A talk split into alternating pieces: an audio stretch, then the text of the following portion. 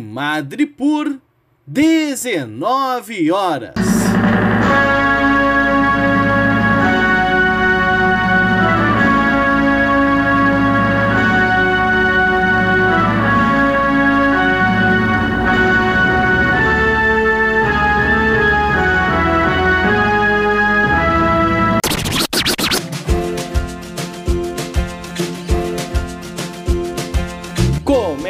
Agora a Voz das HQs. Seja bem-vindo, Ministro Alessandro.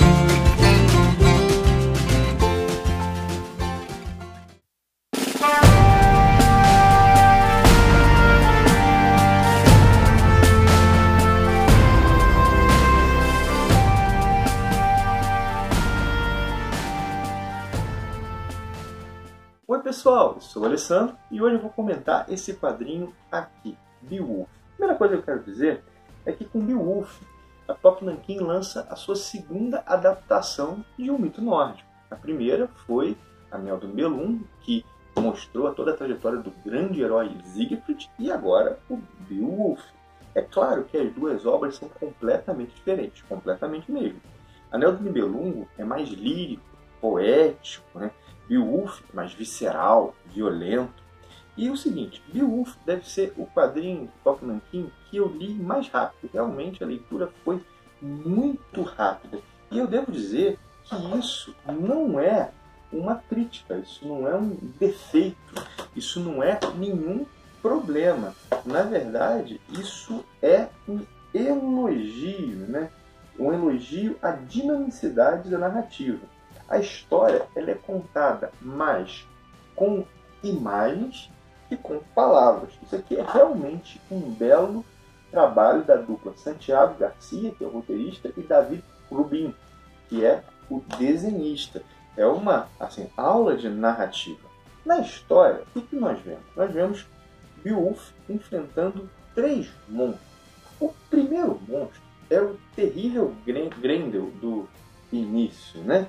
E ele é só o prelúdio de desafios que culminarão com a luta de um idoso Beowulf contra um dragão. Isso mesmo, né?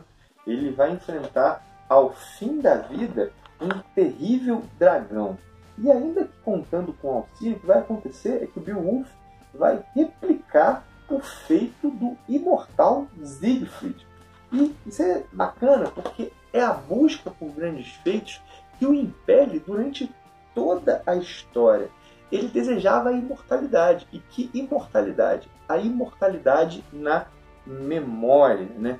A imortalidade da memória do povo, ser lembrado, ser contado, fazerem canções sobre eles. Isso é algo muito recorrente nos povos antigos, né? O herói é alguém que vive para sempre porque ele permanece na memória, ou seja, é a glória que dá a imortalidade. E isso está muito presente aqui. O Beowulf chega um momento que ele tem fortuna, ele tem poder, mas em última instância não é isso que importa. Um herói é sempre maior que o rei, é sempre maior que um rei. Isso aparece na história quando o rei do povo, que é ameaçado pelo Grendel, se questiona com o seguinte pensamento: né? como se lembrarão de mim? Como se lembrarão de um rei que não conseguiu proteger seu povo? Né? Um rei é grande se ele também for um herói. E assim como eu falei no Anel do Nibelungo, é importante, Anel do Nibelungo é importante que lembrar que aquele quadrinho se tratava da, da adaptação de uma ópera. Nesse caso aqui, eu acho importante lembrar que se trata da adaptação de um poema épico antigo. Isso é o que vai permitir perceber melhor os méritos da obra. Eu, infelizmente, não li o poema, eu tenho aqui em casa a versão em português do, da tradução feita pelo Tolkien, né, o mesmo autor do Senhor dos Anéis. Mas algo que é visível, mesmo para quem não leu o texto original, é o que Santiago, o Santiago Garcia e o David Rubin eles se esforçaram por fazer uma adaptação visual de um poema. O que é isso? Né? O poema é uma arte das palavras que fala principalmente, embora não só, aos ouvidos. Ainda mais um poema antigo, né? Um poema da antiguidade. É um poema que, na verdade, ele surge oralmente, só depois que ele vai ganhar suas versões escritas, ou seja, ele fala somente aos ouvidos. Já os quadrinhos são uma arte que é visual, fala aos olhos. E os autores levaram isso em conta. Né? O, ou seja, Beowulf não é um quadrinho mudo, ele tem texto. Se eu pegar aqui uma página com, com texto, embora tenha várias páginas, que não tem nenhum texto, mas tem texto no quadrinho. Pegar olha só, tem texto. Não é um quadrinho que não tem palavras, né? Inclusive tem algumas falas que respiram o caráter épico da, da história que está sendo contada. Não é questão de não ter, não ter palavras, né?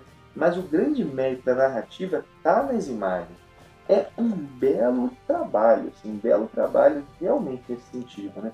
De transposição para uma narrativa visual de algo que foi feito para ser falado, né? para ser cantado.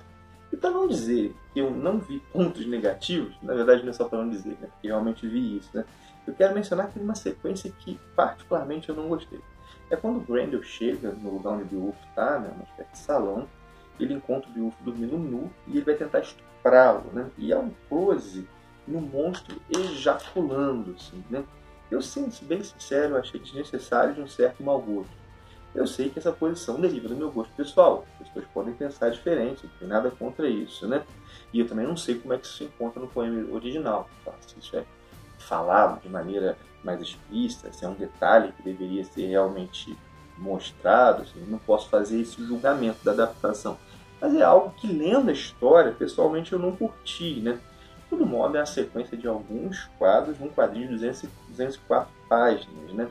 E assim, não, mas é um negócio que eu falei, cara, não, achei tão legal assim. Sobre a edição, é, ela tem o cuidado de costume do Pop Nankin, né? Tanto na parte uma colocação física, né, da capa dura, do papel usado, assim, tudo é muito bem cuidado. E também na tradução, na revisão.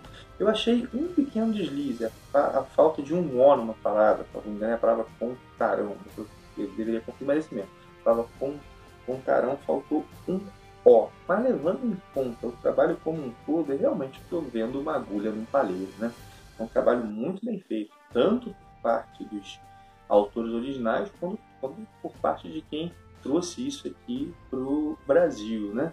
E, e, é muito bacana ver esse trabalho do Pop Nankin, porque eles criaram uma relação com o público que é muito interessante, que torna possível eles lançarem materiais que talvez no caso dos editores não fariam sucesso.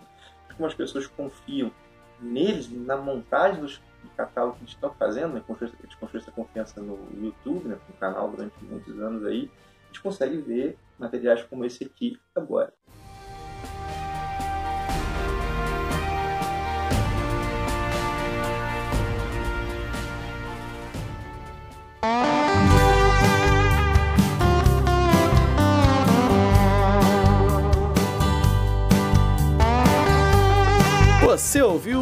A Voz das HQs, um produto do Ministério dos Quadrinhos.